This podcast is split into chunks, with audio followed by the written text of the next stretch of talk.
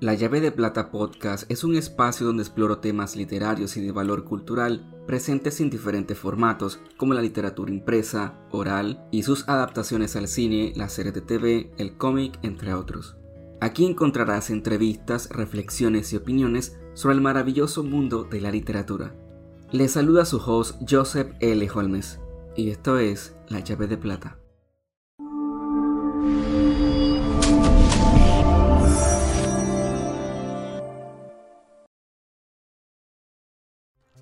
Hola a todos, sean bienvenidos al segundo episodio de La llave de plata podcast. Este es un episodio muy especial por dos razones. Primero, tengo un invitado muy muy especial traído desde la Argentina. Es mi amigo Clint Parker Pulse. Hola Clint, ¿cómo estás? Todo bien, Joseph, muchas gracias por la invitación. Para mí es un placer que estés aquí, Clint, y bueno, sobre todo porque vamos a estar hablando acerca de la segunda razón por la cual este podcast es bastante especial. Vamos a hablar sobre la iniciativa que tuvimos hace ya casi un año sobre las lecturas conjuntas por décadas. Así que sean todos bienvenidos a este segundo episodio. Bueno, Clint, primero que todo me gustaría que habláramos sobre el origen de las lecturas conjuntas, de dónde surgió esta idea, así que te doy la palabra recuerdo a finales de 2019, estábamos, creo que los dos, empezando un poco en el tema de Bookstagram, y habíamos visto que había lecturas conjuntas, y mm, no sé por qué eh, se nos ocurrió la locura de en vez de incursionar un poco en lecturas conjuntas ajenas, pensar en armar una, lista de lecturas conjuntas eh, para el año siguiente, ¿no? A, ese fin de 2019 entonces empezamos a armar eh, para el 2020 una lista de lecturas conjuntas. Y recuerdo que a mí se me ocurrió la idea de plantear unas lecturas que se dividiesen por meses y por décadas. Me acuerdo que fui con, la iniciativa y te, propuse que, organizásemos este tipo de lecturas. Bueno, te gustó la, idea y ahí entonces empezamos a armar unas lecturas conjuntas por décadas que inicialmente, digamos, este, fueron dos listas después en el tiempo se fueron funcionando en una. bueno, ahora vamos a adentrarnos un poco más en, cómo se fue dando la cosa, ¿no? Pero originalmente, digamos, la idea fue crear nuestras propias lecturas conjuntas y tener como hilo conductor leer este, distintos libros por década, ¿no? Así es, yo recuerdo que nosotros nos conocimos precisamente por Instagram, eh, creo que fue en 2019, gracias a unos posts de libros de Agatha Christie que fue prácticamente la señora que nos unió. Entonces, eh, nos pareció bastante interesante eh, ese estilo, ¿verdad? Esta, esta lista, porque es algo que no se había visto antes. Yo eh, he visto muchas lecturas conjuntas, pero siempre no tienen una temática como tal, sino que son totalmente libres. Por eso cuando tú me dijiste acerca de precisamente esto, ¿no? De que fuese unas lecturas conjuntas, pero por décadas, me llamó muchísimo la atención. Pero eh, tuvimos unos pequeños errores al principio. Primero porque éramos prácticamente desconocidos en lo que es Bookstagram, que es una comunidad muy hermosa a la cual pertenecemos. Eh, teníamos como 300, 400 seguidores, prácticamente no éramos nada, no éramos nadie pero se nos unieron varias personas al principio. Y como mencionaste, sí, teníamos dos listas y esto pasa porque tú tenías una y luego yo tenía otra con libros que tenía desde 2015 que no he leído, pero que después con el paso de los meses eh, resultó de que era una lista un poco imposible de sostener como vamos a ver más adelante, ¿cierto? Cierto. Eh, ¿Vos te acordás cuántos, cuántos seguidores tenías más o menos para cuando nos conocimos? Porque sí, debe ser alrededor de lo que dijiste, 300. Sí, yo creo que teníamos como 300, 400 seguidores apenas. Sí, sí, sí, eran muy pocos seguidores como para plantear eh, armar una lista entera de una anual de lecturas. La verdad que fue, en ese sentido fue una locura y fue, es lo gracioso de, mm, tal vez si hubiéramos sido conscientes de lo que estábamos haciendo no lo hubiéramos hecho. Creo que no teníamos ni siquiera idea del impacto que íbamos a crear. No, no, y además la, falta de previsión, ¿no? Porque en ese momento, digamos, la idea era como compartir un par de lecturas entre nosotros. Eh, o sea, que coincidíamos en algunos libros de la lista y los otros libros de la lista eran como cada uno tenía una propuesta por separado. Entonces estábamos pensando que dos tipos que tenían 300 seguidores cada uno en, Bookstagram iban a, plantear este, de dos a tres lecturas por mes íbamos a tener una convocatoria, ¿no?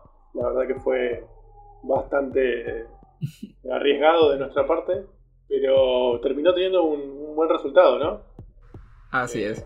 Eso es lo que va a estar bueno de, este, de este episodio, en el cual vamos a ver que a veces eh, la suerte juega mucho, ¿viste? Porque a veces uno planifica bien las cosas y no salen tan bien, nos ha pasado eso. Y también a veces uno este, se arriesga con ciertas cosas y no las tiene tan bien armadas del todo y, sin embargo tiene buenos resultados. Es como, como bastante interesante ver que puede pasar las dos cosas, ¿no? Eso me recuerda al sticker, al meme de WhatsApp. Eh, creo que es un hámster que dice, en veces la vida no es como creemos que sea. Algo así. sí, no, no, la verdad que se da este, esa, esa cosa, ¿no?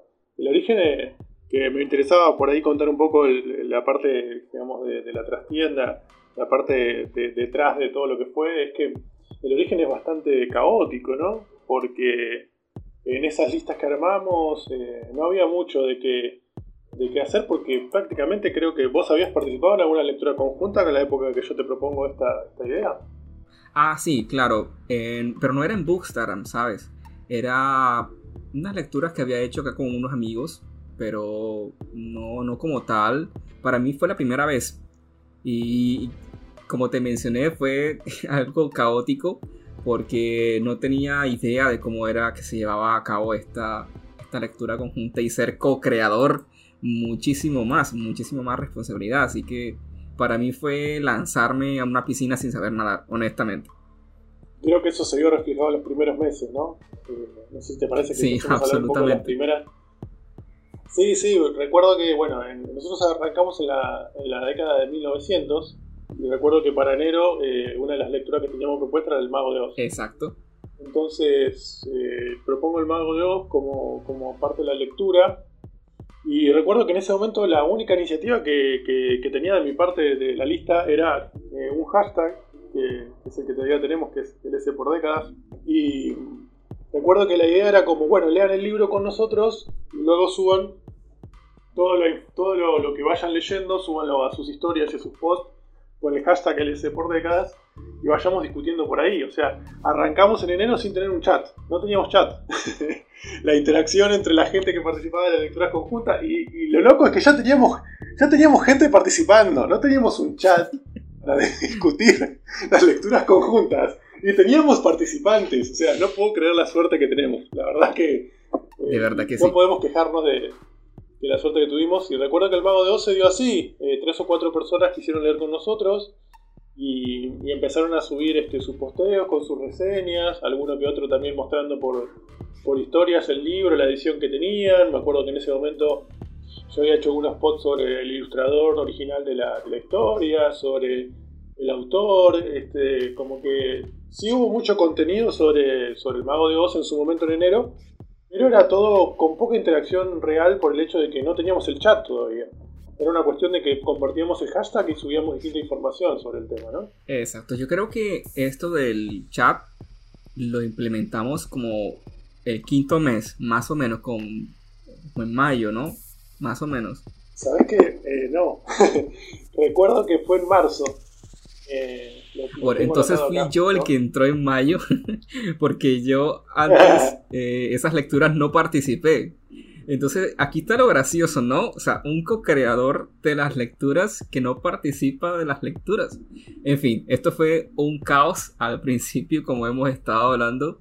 Pero creo que todo esto como que le dio un, sabor, un toque especial de verdad a estas lecturas. Sí, eh, creo que se, conjugó, que se conjugó todo, ¿no? Eh, nosotros teníamos poca experiencia en Bookstagram, ¿no? En general. Más allá de que había pocos seguidores, también teníamos poco tiempo, ¿no? Yo en 2019 tenía apenas un, un mes, dos meses, y, y, para el principio del 2020 apenas sumaba unos mesecitos en la comunidad. ¿Vos cuánto decía que estabas?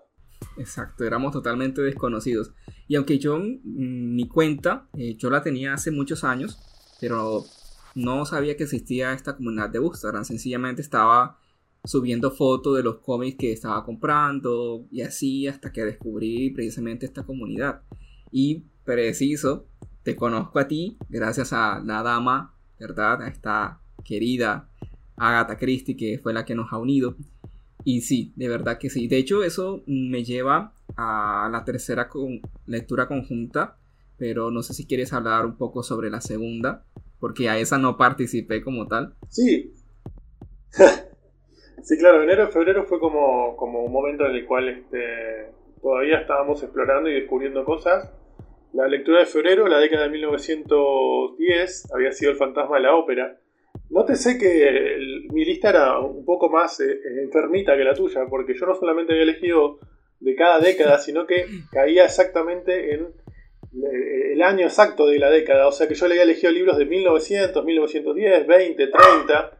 Y entonces recuerdo que, bueno, habíamos elegido el. Bueno, yo había elegido El Fantasma de la Ópera para 1910, en febrero. Y ahí también se sumaron eh, tres o cuatro personas a, subir contenido con el hashtag de LS por décadas y habíamos este, un poco compartido el fantasma de la ópera. Y ahí fue donde se dio el quiebre en marzo, ¿no? que fue para 1920, que justamente, ¿quién, quién otra? Sino la, la reina del crimen que nos había unido, fue la que iluminó un poco nuestro camino. Y en marzo de 1920 habíamos elegido el misterioso caso de Styles. Pero bueno, que gran elección digo porque es el primer, la primera novela publicada por, Christie. Y, bueno, es una de las cosas que digamos que nos une es el amor que tenemos por la reina del crimen. Así que no, era un momento, no había otro, otro momento en el cual encauzar la, la lectura, ¿no? Así es. Yo recuerdo que tampoco me uní a esa lectura por más que quería, porque en ese entonces ese libro lo tenía prestado. Bueno, ya lo recuperé, así que no se preocupen, ya está dentro de mi colección de Agatha Christie. Pero sí, eh, no, lo pude, no lo pude leer ese mes. Pero bueno, espero hacerlo el próximo año, ya que quedan 15 días. Ok. Pocos días para el próximo año. Y entonces ahí pasamos a la década de 1930, ¿cierto? 1930 con Narciso y Golmundo, a la cual tampoco me uní. En fin, fueron tres meses. Yo por acá, como, como decimos acá en la costa, como volador sin palo. ¿verdad? En, que no tenía, eh, no me había comprometido como tal con, las lecturas, sino que tenía otras. Eh, les recuerdo que teníamos dos listas que no eh, acertaban, ¿cierto? Pero bueno, todo eso lo pudimos aprender con el paso del tiempo. Sí, y ahí es interesante porque en 1920, en marzo, con el misterioso caso de Styles, antes de llegar a Narciso y el mundo, eh, se nos unió eh, The One, que, ella venía de una experiencia de muchas lecturas conjuntas, ¿no? Y recuerdo que One me dice, eh, ¿cómo puede ser que no tengan chat, digamos? Armen un chat para hablar, empezar de las lecturas conjuntas. Y ahí fue, digamos, que la interacción se dio mucho más fluida y que empezó a, a funcionar mucho mejor el tema de las lecturas conjuntas. En el sentido de que ya teníamos un canal más inmediato para discutir. Y recuerdo que para el misterioso caso de Styles se había dado este, la situación interesante de que como también era una novela policial, digamos, habíamos compartido todas las pistas que Christie había dejado en la novela, este, las, las, alternativas de quién podía ser o no el, asesino, digamos. Eh, había sido muy interactiva esa, esa lectura. Y, ahí fue que, ya empezamos a tener chat para eh, Narciso y Golmundo, que se dio en abril la lectura de, correspondiente a abril de 1930, que la que, bien decís que todavía no estabas. o sea, nuestro co-creador no estaba todavía, participando para abril. Y, y Narciso y el Mundo, además, digo, es un libro bastante desconocido, Gess, me parece, ¿no? Sí, yo hasta el momento, pues, no tenía idea de que existía. Sí, Demian es mucho más leído, eh, y tampoco Gess es un autor súper leído, digamos, de por sí. Pero digamos, si se lee Gess, se lee generalmente Demian Así que tampoco era como un libro que iba a convocar masas y masas de lectores para participar. Así que Narciso del Mundo fue como, digamos, la segunda eh, incursión a usar el chat. Y bueno, eh, repitió mucha gente de la que había estado en marzo, ¿no? Ahí se empezó a considerar como un grupo, ¿no? Pero en mayo, eh, me parece que por ahí, este, a donde, donde quería llegar vos, se dio algo muy extraño, ¿te acordás? Con, con lo que pasó en mayo. Sí. Sí, eh, precisamente aquí eh, es cuando yo entro por fin, el co-creador de las lecturas conjuntas entra, se apropia de la actividad leímos por quién doblan las campanas de Hemingway, ¿cierto? Aquí, em, precisamente en este mes, fue donde empecé a disfrutar más que todo eh, la actividad, porque ya estaba en el chat, eh, había conocido a los que se habían unido en meses anteriores y empezamos a tener nuestras conversaciones, nuestras teorías, nuestras interpretaciones, eh, nuestras impresiones sobre los personajes, sobre lo que hacían, ¿verdad? Y sobre todo pues con el final del libro, que a mí en lo personal pues no me gustó del todo, que a ti sí. Y esto es algo que llama mucho la atención eh, de nosotros dos, que ya llevamos prácticamente un año conociéndonos, y es que tenemos siempre puntos de vista diferentes, pero a pesar de eso, siempre nos llevamos en paz el 90% de las ocasiones, ¿verdad? sí, sí, creo que con Narciso el mundo fue algo muy interesante, porque fue el mundo contra mí, básicamente. Porque recuerdo que Narciso y el mundo, digamos, al presentar estos dos personajes que son tan distintos, ¿no? El más racional y el más terrenal, y el terrenal como que les compró el corazón a todos en la lectura conjunta y yo estaba mucho más con el personaje racional, era Narciso, y quedé un poco solo ahí en, mi defensa del personaje de, Narciso.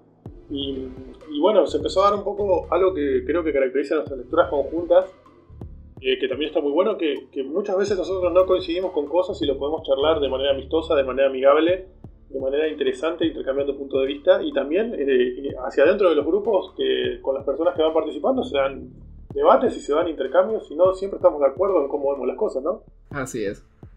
Ahora, ese mes también leyeron, y digo leyeron porque este sí no lo leí yo, La isla del Utok Moreo.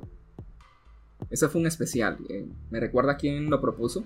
Sí, lo, propuso Jen de eh, arroba 4 Claro, porque por quien dobla las campanas eh, había sido como eh, el punto de quiebre en el sentido de que se unió un montón de gente, ¿te acordás? Una cosa que no, no, sabíamos qué pasaba, porque la verdad que, digo, Hemingway es un, es un autor este, famoso, obviamente, pero por quien dobla las campanas no es su obra más famosa, digo, eh, El viejo y el mar, que le valió básicamente el premio Nobel, ¿no? Y es como su obra emblemática, tal vez, la más conocida, la que más se lee. Eh, y sobre todo porque es mucho más accesible, es una, novela bastante breve. Y nosotros con Por la campana, una novela histórica ambiental de la guerra, guerra, Civil Española, y explotó el chat. Recuerdo alrededor de 20 personas participando en ese chat, cuando veníamos de, de 8 personas, no sé. Fue el mes que mejor no fue, ¿cierto? Creo. Sí, sí. Eh, en cuanto a cantidad de gente, seguro, pero además me recuerdo nuestras charlas eh, fuera del chat oficial, digamos, nuestras charlas personales. Eh, era como, ¿qué pasó con Hemingway? ¿Qué tiene por quien dobla las campanas? Un libro que es una novela histórica, género poco leído también, ¿no? No es un género que, que convoca un montón de gente como la ciencia ficción, la fantasía, el romance, ¿no? Una novela histórica de Hemingway, que no es la obra más famosa de Hemingway, convocando 20 personas para leerla. Era como, ¿qué pasó? ¿Qué, se, qué, qué planeta se alinearon en mayo para que nos pasase eso, no? No sé, ese mes fue una convergencia armónica, de verdad que sí. Sí, sí, sí, sí. Y bueno, ahí fue cuando este, apareció la idea que, que se me ocurrió a mí decir, bueno, eh, ya que venimos con un grupo, estaba Jen de arroba estaba G de Fantasy eh, Books I Love, o Fantasy Books Love, perdón, estaba Alma de Alma de Lectora, María de, María Te Ilumina, y, bueno, era como el grupo que ya venía leyendo tres o cuatro libros eh, los otros meses, y, recuerdo que fue una canchereada, ¿no? Canchereada, acá le decimos en Argentina, cuando, cuando haces algo de más, ¿viste? Cuando haces una, una cosa que sobra, fue como decir, bueno, vamos a proponer a partir de ahora que ustedes elijan un libro especial para leer porque nos sobra parte del mes para leer otra cosa. ¿no? Éramos como re optimistas en ese momento, entonces bueno, le propusimos en un sorteo, salió Jen de, de arroba 4 y bueno, eligió la isla del Doctor Moreau, que ni siquiera es, de, es, previo a 1900, ni siquiera tenía que ver con la década, sino que elegimos, bueno, elegí el libro que quieras y lo leemos, porque nos queda tiempo, nos queda tiempo en el mes para leer algo más. Y bueno, leímos la isla del Doctor Moró, la pasamos muy bien por suerte, pero esa idea de que íbamos a poder agregar lectura se acabó rápidamente. Duró ese mes, básicamente. Sí, sobre todo con lo que pasó el mes siguiente, que fue junio, que es la década de 1950, ¿cierto? Sí, la década de 1950 quisimos juntar las listas Y, terminamos con tres propuestas para un mes. tres libros en un mes. Tres libros en un mes, pero no solo tres libros en un mes. Dos de esos libros son La hojarasca y Pedro Páramo. O sea, no son libros que uno dice, bueno, pongamos tres lecturas ligeras y vamos a leerlo y nos vamos a divertir un poco este mes. No, no, no, no, no. Libros que podríamos estar más de un mes eh, analizando, nosotros pusimos dos en uno solo. Porque sí, porque no sé, nos pintó y nos pareció una buena idea meter la, la hojarasca y Pedro Páramo. De hecho, eh, no sé cómo, cómo será tu experiencia con Pedro Páramo. Yo en ese momento no la leí, graciosamente, porque lo había leído previamente en el año a Pedro Páramo. Y, no tenía ganas de leerlo tan, tan, tan rápidamente, ¿no? Pero Pedro Páramo es el libro que todo el mundo te dice, eh, hay que releerlo, sí o sí. Nadie entiende Pedro Páramo la primera vez que lo lee. Sí, absolutamente. Sí, a mí me encantó, eh, pero hubo ciertas partes que de pronto no entendía. Pero afortunadamente la edición que tengo eh, tiene un prólogo, tiene un estudio preliminar y un estudio posterior. Así que este fue el mes, eh, corrígeme Clint, yo creo que ya habíamos hecho una, una videollamada antes, ¿cierto? En el mes de mayo. Entonces en este mes de junio también hicimos una videollamada y se salió aquí mi yo profesor. Entonces empecé a mostrarles acá eh, ciertas estructuras de cómo leer la hojarasca, de cómo leer Pedro Páramo. Entonces eso fue bastante gracioso, ¿verdad? Pero lo, que sí me llamó la atención es que eh, muchos participaron no solamente en la lectura de estos dos, sino que también se unieron con un tercer libro que fue León, la bruja y el ropero, que fue una lectura bastante ligera eh, en comparación con los tres libros anteriores que habíamos tenido, o todos los libros anteriores a partir de abril. Entonces, eh, sí, fue como un vaso de agua, ¿verdad? Pero yo lo veo como una recesión, en cierto sentido, recesión de las aguas, porque lo que se venía en julio para mí fue aterrador. Sí, me acuerdo. Eh, claro, habíamos leído La hojarasca, Pedro Páramo, El león, la bruja y el ropero, eh, eh, no todos leímos los tres, por supuesto, ni siquiera nosotros leímos los tres, digamos que elegimos un poco. Yo sí leí los tres. ¿Qué cosa íbamos a leer? Vos sí leíste los tres, ahora que lo estaba, estaba pensando en mi cabeza justo cuando lo estabas diciendo. Y sí, de León, la Bruja y el Ropero. Recuerdo que fue muy interesante eso porque a mí me pareció, em, honestamente, estándar, cumplidor para los estándares actuales, digamos, ¿no? Un libro que, que cumple y no más que eso pero fue el primer libro que me pareció peor después de que intercambié con ustedes. Recuerdo que ustedes me convencieron de que era un poquito peor de lo, de, lo, que, de lo que a mí me había parecido porque tenía buenos argumentos, digamos, eh, al respecto.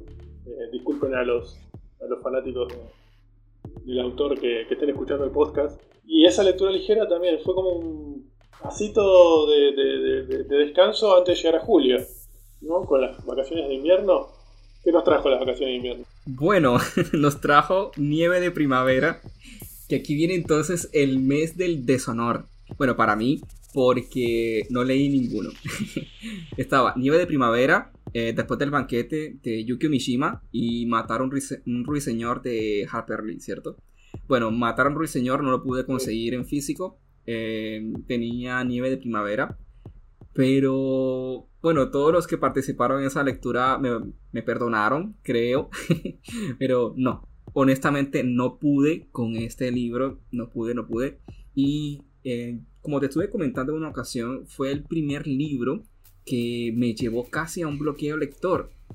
Porque tengo mi cierto problema con las descripciones de paisajes, de elementos que quizás no revelan tanto o aportan tanto a la trama. Entonces este libro lo sentí muy muy pesado y sobre todo porque tenía nombres en japonés que para nada, de por sí me es difícil grabarme los nombres de los personajes en español o inglés. Ahora imagínate en japonés. Entonces para mí fue un mes del deshonor, así que me perdonan. Sí, fue un mes que recuerdo que, te impactó muy fuertemente por esto, ¿no? Nieve de primavera eh, te, llevó casi un bloqueo lector, o yo diría que directamente un bloqueo lector, lo tuviste que abandonar, creo que, no sé si fue el primer libro que abandonaste en el año. Sí, y lo peor, o no sé si sea lo mejor o lo peor, es que hace parte de una tetralogía.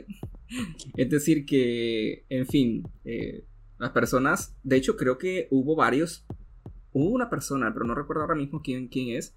Eh, si estás escuchando el podcast, por favor, perdóname nuevamente. Tú sabes que este es el, el mes del deshonor. Así que esa persona sí lo terminó. ¿Tú recuerdas quién fue? Sí, María Laura. María Laura. María. Había, había terminado Nieve.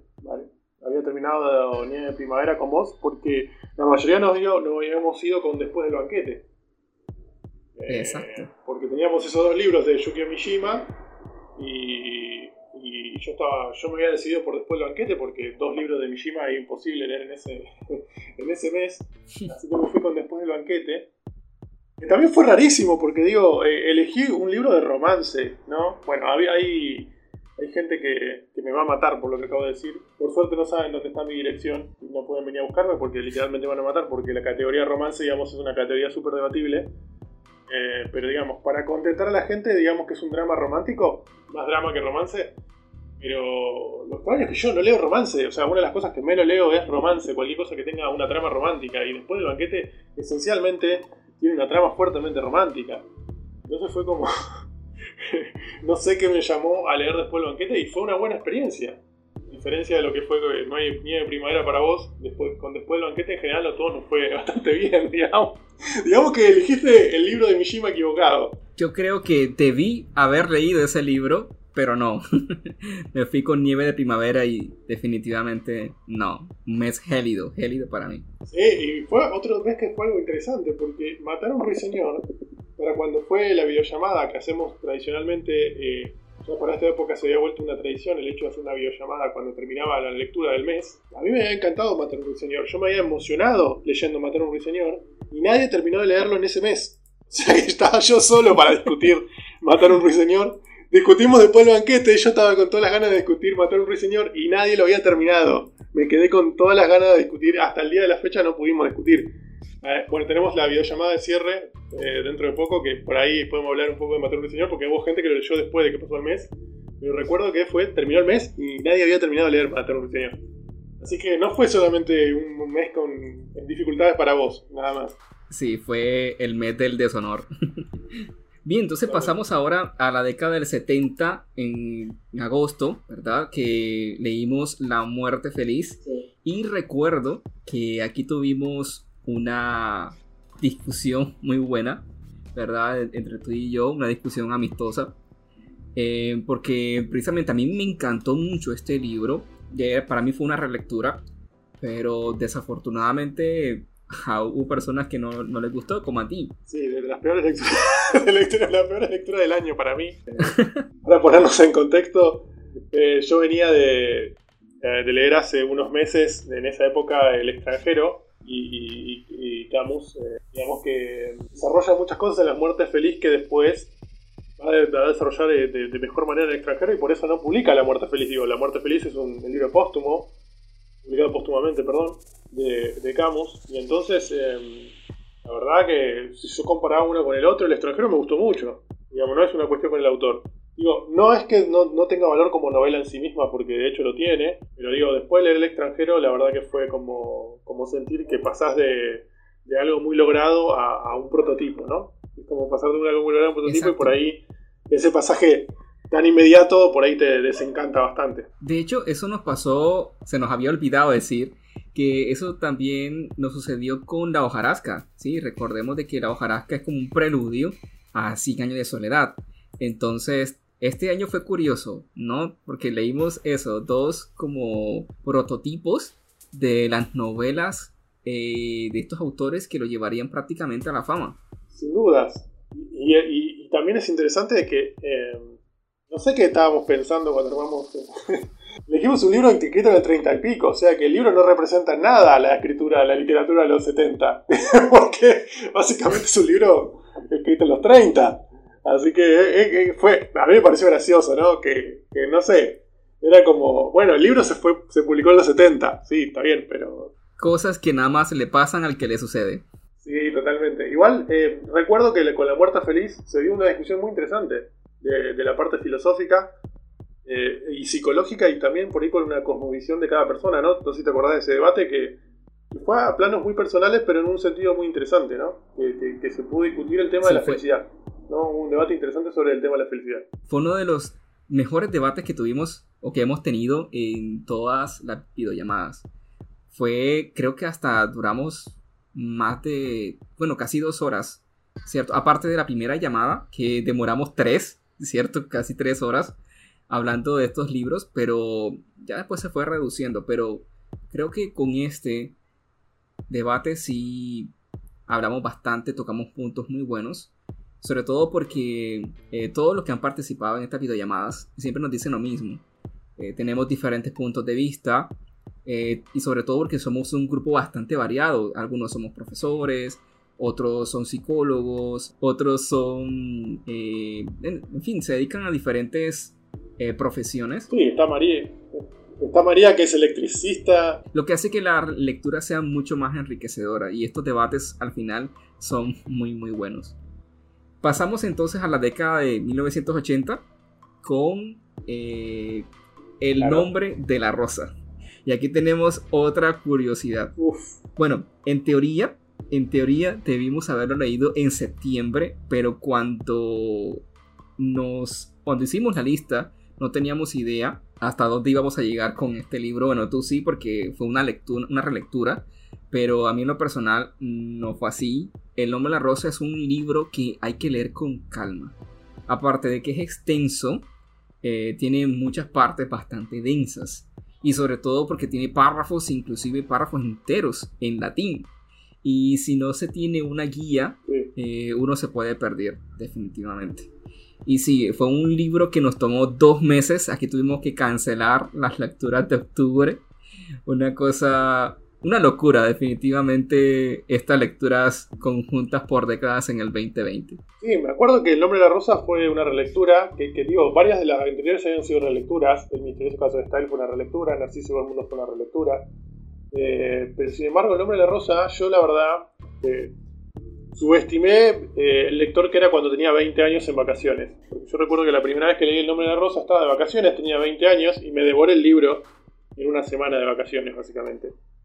Fue como, bueno, en una semana se lee El nombre de la rosa. Pero bueno, se ve que cuando uno tenía 30, y en un año en el cual eh, coronavirus, pandemia y todo lo que pasó, eh, uno no lee tan, tan rápido y nadie, nadie había terminado en el primer mes. nadie en el primer mes estaba cerca de terminarlo. Terminó septiembre y creo que el que más lejos estaba estaba por la mitad del libro. Entonces estábamos en problemas graves. Fue como, bueno, eh, tenemos 15 días más. Y fue, luego fue, tenemos otros 15 días más. Y fue, ¿y en qué momento leemos el libro que elegimos de los 90? Así que bueno, tuvimos que sacrificar la década de los 90. Década que para, para Latinoamérica nunca fue buena, así que tampoco digo. ¿Cómo que no? Si nací yo y soy de 91, o sea, por favor. Ah, el señor quería decir que era más joven que, les habla que nació en el 88. Pero sí, digamos, la, década de los 90, por lo menos para Argentina, es bastante infame. Así que creo que, bueno, habrá jugado un poquito eso en el subconsciente y lo terminé salteando, no sé. ah, ok. Gracias por el cumplido. sí, fue un mes, eh, bueno, una lectura eh, bastante extraña, pero creo que al final valió la pena valió la pena cada página, a pesar de que sufríamos. Fue un gran debate, fue un gran debate al final del mes. Eh, la verdad que seguía, digo, había muchas cosas que hablar. El nombre de la rosa tiene tantas cosas interesantes que debatir que la verdad que también tomarnos dos meses nos permitió por ahí eh, observar distintas cosas y también tuvimos la suerte de tener varias personas que tenían diferentes perspectivas de, la novela. Aquí en esta lectura se unió uno de mis profesores de la universidad, Alberto Rash, si estás escuchando esto, hola. Sí, fue un, debate muy interesante porque no sabíamos cómo definir esta novela. Em, sí, tiene un prototipo de... No, pero un prototipo no. Eh, una especie de Sherlock Holmes con Watson, ¿verdad? Con Guillermo, Guillermo de Baskerville y Atzo. Eh, también tiene un poco de religión, o bastante religión, bastante teología, bastante filosofía. Eh, entonces, bastante historia, eh, debates eh, teológicos, en fin, fue una lectura que abarcó muchísimos géneros. Y esa es otra de las cosas que nos ha gustado de estas lecturas, que tenemos diferentes géneros y tenemos diferentes países, diferentes perspectivas del mundo y de la literatura en general. Eso es una de las cosas que más han enriquecido precisamente estas lecturas conjuntas. Sí, yo creo que la, lista fue un acierto en el sentido de, recorrer tantos países. Hago una mirada y veo, bueno, veo Inglaterra, veo este, Alemania, veo este, Colombia, México, este, Japón, em, veo este, Francia, Italia, ¿no? Hicimos un recorrido por diferentes países y la verdad que eso estuvo muy interesante. Eh, creo que, una de las cosas que quisimos hacer siempre con el S por décadas fue no solo llevar a distintos géneros, llevar a distintos épocas de la literatura, sino también lugares geográficos, ¿no? Así es. De hecho, en unos minutos estaremos revelando la lista del 2021, la versión 2021 de las lecturas conjuntas por décadas. Así que quédense hasta el final para escuchar los títulos que vamos a leer. Bien, pasamos ahora a la década de los 2000 y aquí me di contra la pared, no solamente yo, sino que lleva a todo el mundo, porque leímos una lectura eh, bastante fuerte. Su nombre es Satanás, del escritor Mario Mendoza, del cual tengo ahora mismo una adicción. Entonces este libro, cuando yo lo elegí, porque sí, yo fui el que lo eligió, no sabía honestamente de qué iba a tratar. Me llamó muchísimo la atención eh, el nombre, por supuesto. También que habían sacado una novela gráfica hace poco y que había leído un ensayo de este escritor unos años atrás, pero honestamente no sabía de qué trataba la novela y cuando empezamos a leerla notamos estas cosas tan crudas que narra este escritor colombiano y sí, fue una lectura bastante pesada en ese sentido porque toca temas como la violación, eh, lo que es una masacre que sucedió precisamente acá en mi país, en la ciudad de Bogotá, entre otros aspectos. Pero creo que fue una lectura, a pesar de que fue tan fuerte y cruel, fue bastante disfrutable, ¿cierto? Sí, para mí fue de las mejores lecturas que compartimos. Eh, me gustó mucho el libro. La verdad que sí, tenía, tenía temáticas fuertes, pero también tenía cosas muy interesantes, como el hecho de que la verdad que uno siendo argentino leía esto y decía, bueno, esto cuenta algo que podría haber pasado en Argentina, en Chile, o Latinoamérica, eh, o, más específicamente Sudamérica, digamos, que tiene muchas características que se ven reflejadas ahí en Satanás, ¿no? Creo que tiene algo muy, muy regional. Eh, eh, digo, lo, miro ahora y veo a Pedro Páramo, ¿no? que por ahí representa una, una, una realidad muy, muy específica de un México rural, ¿sí? Eh, que no sé si es tan comparable con otros lugares de Sudamérica, si bien puede encontrar unos puntos en común. Pero acá sí yo me sentí súper identificado como argentino, digamos, leyendo un caso colombiano. Exacto, y eso es algo que tenemos en común todos los latinoamericanos. Precisamente cuando yo leí Pedro Páramo, pues recordé eh, muchos aspectos de mi infancia, puesto que yo soy también de un pueblo, ¿sí? Entonces muchos aspectos de eso se ven. Y eso que menciona es muy interesante porque ese, ese punto lo tomamos en la videollamada, ¿verdad? De que a pesar de que es una historia colombiana, pues se sentía muy latina, ¿verdad? Se sentía eh, que podía pasar en cualquier país de Latinoamérica. Sencillamente cambiábamos la ciudad de Bogotá, que es la principal que aparece acá, y, si colocamos, no sé, Buenos Aires, eh, se sentiría prácticamente igual, la misma historia sin dudas, hay muchas cosas que la verdad que son muy, muy comunes y sobre todo también eh, eh, un, clima de época también, ¿no? Así que, la verdad que la ambientación era como muy cercana. Y bueno, también tocaba el tema del cristianismo, ¿no? Es un tema como, como muy arraigado en, nuestra Sudamérica, ¿no?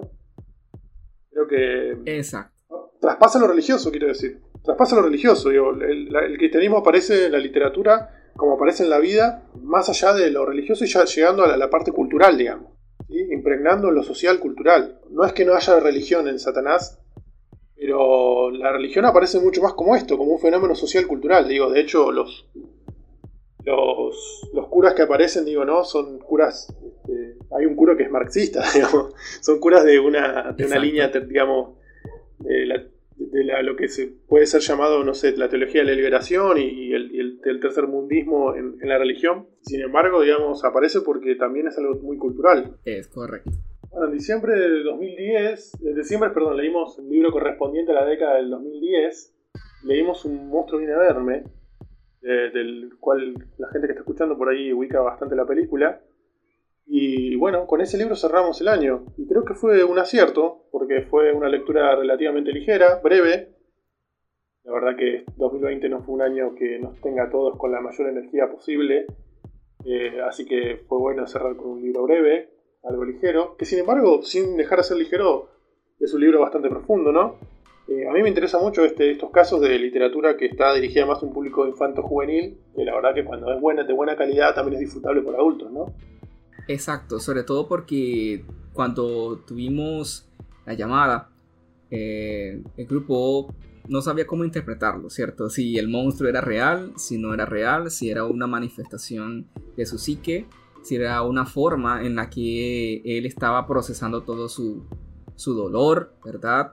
Pero entonces llegó, llegamos a un punto en el que estábamos en ambigüedad y eso es algo que a mí me encantó en lo personal porque no suelo leer este tipo de literatura, literatura juvenil contemporánea, ¿verdad? Porque siento que le hace falta mucho más desarrollo, tanto a los personajes, a la trama, y siento que siempre es una repetición de lo mismo. Pero este libro definitivamente fue muy bueno, muy hermoso, y creo que fue una de las lecturas como más tristes que tuve en todo el año. Así que fue una buena elección terminar con este libro. A pesar de, como mencionabas, un, un año terrible, pero creo que deja una enseñanza eh, que podemos sacar de este libro y es que tenemos que soltar ciertas cosas, ¿verdad? Entonces sí, definitivamente fue un año bastante loco, como han podido escuchar ustedes. Comenzamos con El Mago de Oz, pasábamos por libros eh, existencialistas, pasamos por libros de literatura juvenil, el clásico de la literatura, eh, diferentes temas, diferentes autores, autores, autoras, eh, diferentes géneros, ¿verdad? Así que fue algo bastante especial haber hecho estas lecturas conjuntas. No me arrepiento de nada. Bueno, sí me arrepiento de algo, de no haber participado en algunas, pero sí le agradezco muchísimo a Clean por haber creado esta iniciativa y haberme arrastrado en ella. Bueno, yo este, te agradezco el haberte sumado a la iniciativa y la verdad que creo que fue un aprendizaje, eh, fue un viaje en el que fuimos aprendiendo en el camino y también fue muy interesante mm, cada cosa que, fuimos descubriendo cada mes y, las diferentes personas que participaron, porque digo, eh, no todos participaron en todos los meses y diferentes meses participaron distintas personas y eso generó como ciertas novedades en cada mes y también mucha expectativa para el 2021, ¿no? Yo creo que no, no solo nosotros estamos este, muy deseosos de contar la lista del 2021 y de leerla, no solo contarla, sino que también este, recuerdo, voy a contar una, una anécdota que es que yo que esta lista del 2021 ya para septiembre la quería armar. Era septiembre y estaba queriendo armar la lista del 21. Y yo me decía, pará, este, no, no, no terminó el año y ya querés armar la lista, ¿no? Sí, absolutamente. Sí, es verdad es que hay mucho hype de verdad eh, con estas lecturas porque hemos tenido buena recepción. Como comentábamos al principio, no sabíamos el impacto que iban a tener, ¿verdad? éramos cuentas prácticamente desconocidas, ahora tenemos un poco más de popularidad, sobre todo porque hemos tenido eh, diferentes proyectos. Yo abrí un canal de YouTube, eh, también ahora estoy en este proceso de podcast aquí en Spotify y en otros medios. Y tú también tienes otros proyectos. ¿Me puedes contar un poco acerca de eso, Clint? Bueno, eh, básicamente las lecturas conjuntas por décadas es lo que nos, lo que nos une, digamos, y lo que compartimos, ¿no? Y eh, yo tuve la suerte de, organizar otras lecturas conjuntas durante el año. Y la verdad que tengo la suerte de, ser este, tener cierto reconocimiento dentro de la comunidad de Bustaram como un organizador de lecturas conjuntas. La verdad que eso eso hace que mucha gente esté interesada en sumarse a las lecturas que hacemos eh, eh, juntos o las que yo hago por separado también. Y la verdad que fue una de las cosas que más disfruto de Bookstagram, ¿no? El hecho de poder organizar lecturas conjuntas y leer libros con gente y poder debatirlos al final. La verdad que es una, una de las cosas que, y más disfruto de la comunidad y, que por suerte han salido bastante bien durante 2020 y que tengo muchas ganas de ver cómo sale en 2021. Así es, así que yo creo, Clint, que ha llegado el momento tan esperado de presentar la lista de lecturas conjuntas por décadas versión 2021. ¿Qué dices? vamos con eso. En enero corresponde la década de 1900 y estaremos leyendo El sabueso de los Baskerville del autor inglés Arthur Conan Doyle. Esta es una novela donde su protagonista, Sherlock Holmes, tendrá que evitar que se cumpla la maldición de una familia. ¿Hace falta decir quién eligió el libro?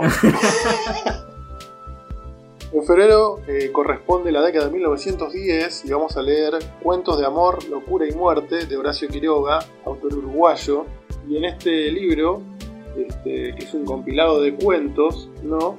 donde se explora, se explora la bajeza humana y eh, temas sobrenaturales. Esta, lectura fue interesante la selección por el hecho de que el eh, terror, ¿no? en un sentido el terror o lo sobrenatural no es un género que se lea tanto en autores latinoamericanos, ¿no? Así es. Para marzo tenemos la década de 1920. Estaremos leyendo Doña Bárbara del autor venezolano Rómulo Gallegos.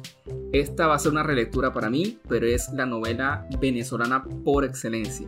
En ella se contrapone la civilización contra la barbarie. Yo creo que esta va a ser una lectura que va a tener buena audiencia porque precisamente muchos latinoamericanos, que son la gran mayoría de audiencia que tenemos aquí, se interesan por este tipo de literatura y nunca la han leído. Así que yo creo que va a ser una oportunidad perfecta. Sí, la verdad que sí. Y tal vez la literatura venezolana no es una literatura muy leída dentro de la propia literatura latinoamericana, ¿no?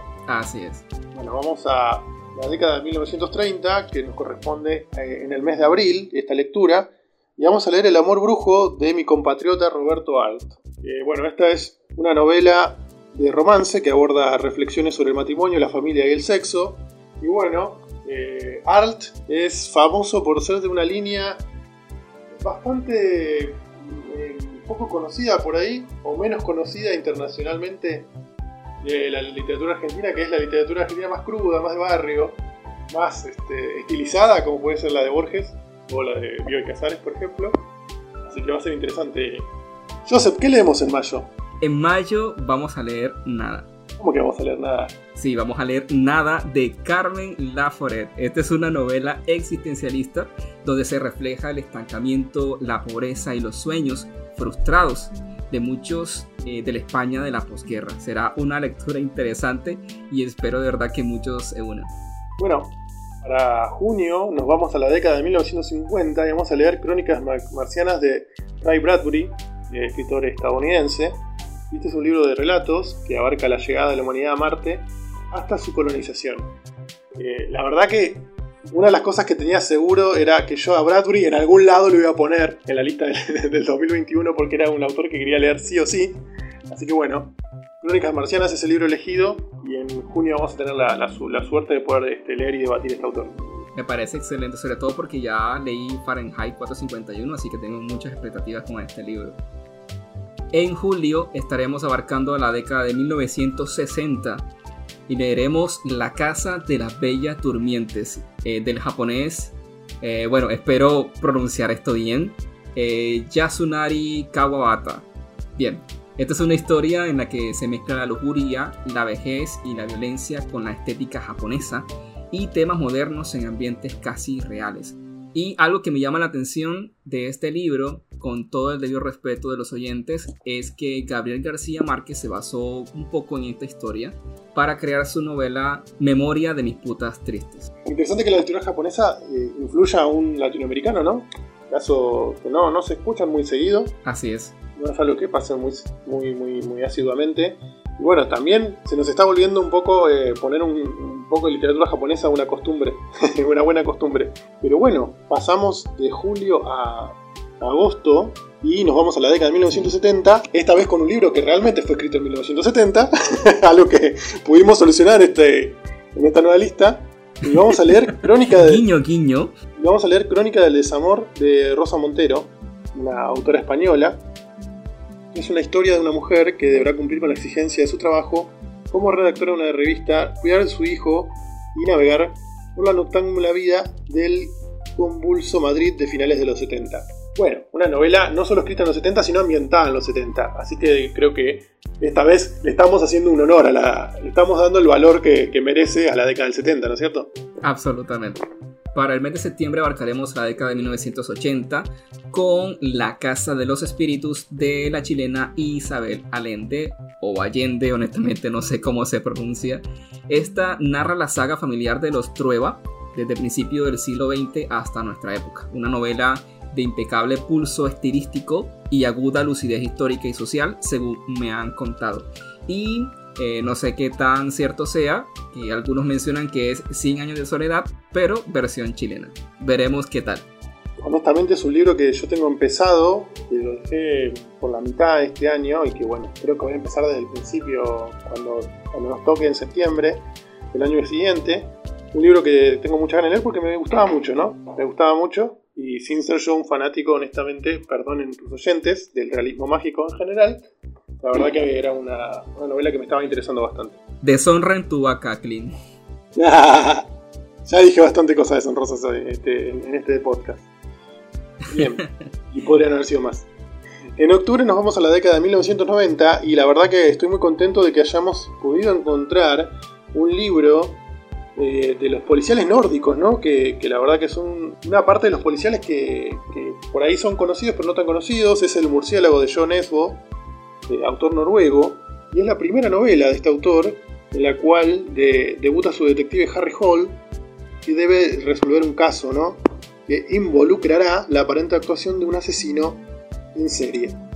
Bueno, eh, los dos compartimos el amor por el policial, ¿no es cierto? Así es. Y la verdad que era como casi obligatorio poner algún policial, y así, eh, bien como somos excéntricos los dos, eh, no solo pusimos a un policial clásico con, arrancando con Sherlock Holmes, sino que también para octubre agregamos un poco de policial de la zona, ¿no? De la, zona escandinava, digamos. Contemporáneo. Contemporáneo, además, sí.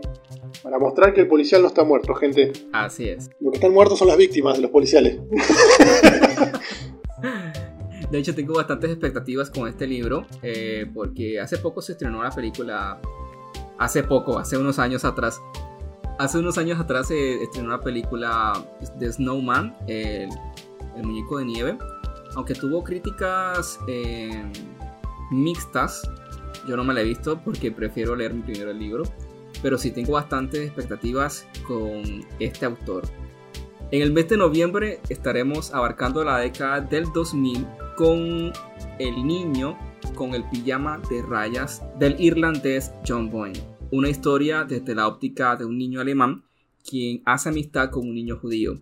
Está ambientado en Alemania nazi, sobra decirlo, y la trama es bastante impactante. La verdad es que yo tengo muchísimas expectativas con este libro, puesto que cuando salió la película fue un boom, todo el mundo hablaba de, de ella. Yo no me la he visto porque decidí primero leer el libro, y bueno, ha llegado el momento, y en noviembre será, como dice el meme, mi momento ha llegado. Yo, confieso que vi la película porque no sabía que estaba basada en un libro cuando la vi. sino también trato de ver el, leer el libro primero. Pero la verdad que la película es muy buena. Es muy buena y es muy emocionante. Así que también le tengo mucha fe a ese libro. Pero bueno, cerramos la lista de las lecturas conjuntas por décadas del 2021 con nuestra lectura de diciembre que va a ser Temporada de Huracanes de Fernanda Melchor, autora mexicana. Y esta es una novela que narra los hechos alrededor del asesinato de la bruja La Matosa en un pueblo ficticio sumido en la pobreza, a través de la cual la autora explora la violencia y el machismo en la sociedad mexicana. Uf, una novela súper contemporánea, Joseph, ¿no? Brutal. Fuimos a buscar un, tema, un tema suave, light, para cerrar el año. la verdad es que terminar el año de esta forma, eh, bueno, toca ver qué pasa en el 2021 con respecto a la pandemia. Pero sí, tengo muchas expectativas cuando leí la descripción de este libro. Eh, me llamó muchísimo la atención. Siento que vamos a disfrutar esta lectura, sobre todo porque parece tener matices detectivescos. Comenzamos con una novela detectivesca y parece que vamos a terminar con otra. Así que bueno, toca esperar entonces un año precisamente para ver cómo nos va. Bueno, después de escuchar toda la lista, ¿qué hace especial precisamente estas lecturas conjuntas? ¿Qué opinas, Clint? Bueno, tenemos la, la, suerte de haber elegido eh, una diversidad geográfica muy interesante, ¿no? Tenemos autores de Japón, Chile, Noruega, Irlanda, Estados Unidos, España, Argentina, Uruguay, Venezuela. La verdad que hay una diversidad geográfica muy interesante y también hay una diversidad de géneros que también este, llama la atención. Así que para las personas que tengan ganas de experimentar lecturas salgan un poco de la zona de confort de lo que normalmente leen, eh, en el año que viene. La verdad que invitamos a todas estas personas a que nos contacten, ya sea a tu, Instagram, a tu eh, canal de, YouTube o a, mi Instagram, y que nos, comenten si quieren participar de alguna de estas lecturas, ¿no? Exacto, creo que llegado el momento de recordar nuestras cuentas. A mí me pueden encontrar como jose.l.holmes y arroba la llave de plata separada por puntos. ¿Y cómo te encuentran a ti, Clint? A mí me encuentran como eh, arroba clintparker.books en Instagram. Así que pueden buscarme por este, por este medio. Y bien oyentes, eso ha sido todo en este segundo episodio del podcast de La llave de plata. Espero que lo hayan disfrutado. En el siguiente episodio estaré hablando sobre mi año lector 2020, lo que me enseñó y las lecturas que más disfruté. Así que no se lo pierdan. Además, este podcast estará disponible en Spotify como La llave de plata podcast. Clint Parker, muchas, muchas gracias por haber aceptado la invitación de estar en este podcast, en el segundo episodio. Y la verdad es que me encantaría que fueses un regular host, así que estás totalmente invitado. La llave de plata tiene las puertas abiertas en el canal y también en el podcast. Agradezco la invitación, la verdad que la pasé muy bien grabando este podcast y espero que le haya gustado a toda tu audiencia bueno, esperemos que, nos veamos pronto en otro podcast por acá charlando un poco de, literatura que tanto nos gusta y tanto nos suma. Gracias a todos los oyentes, se despide su host Joseph L. Holmes y esto es La llave de plata. Y recuerden, a veces la ficción supera la realidad.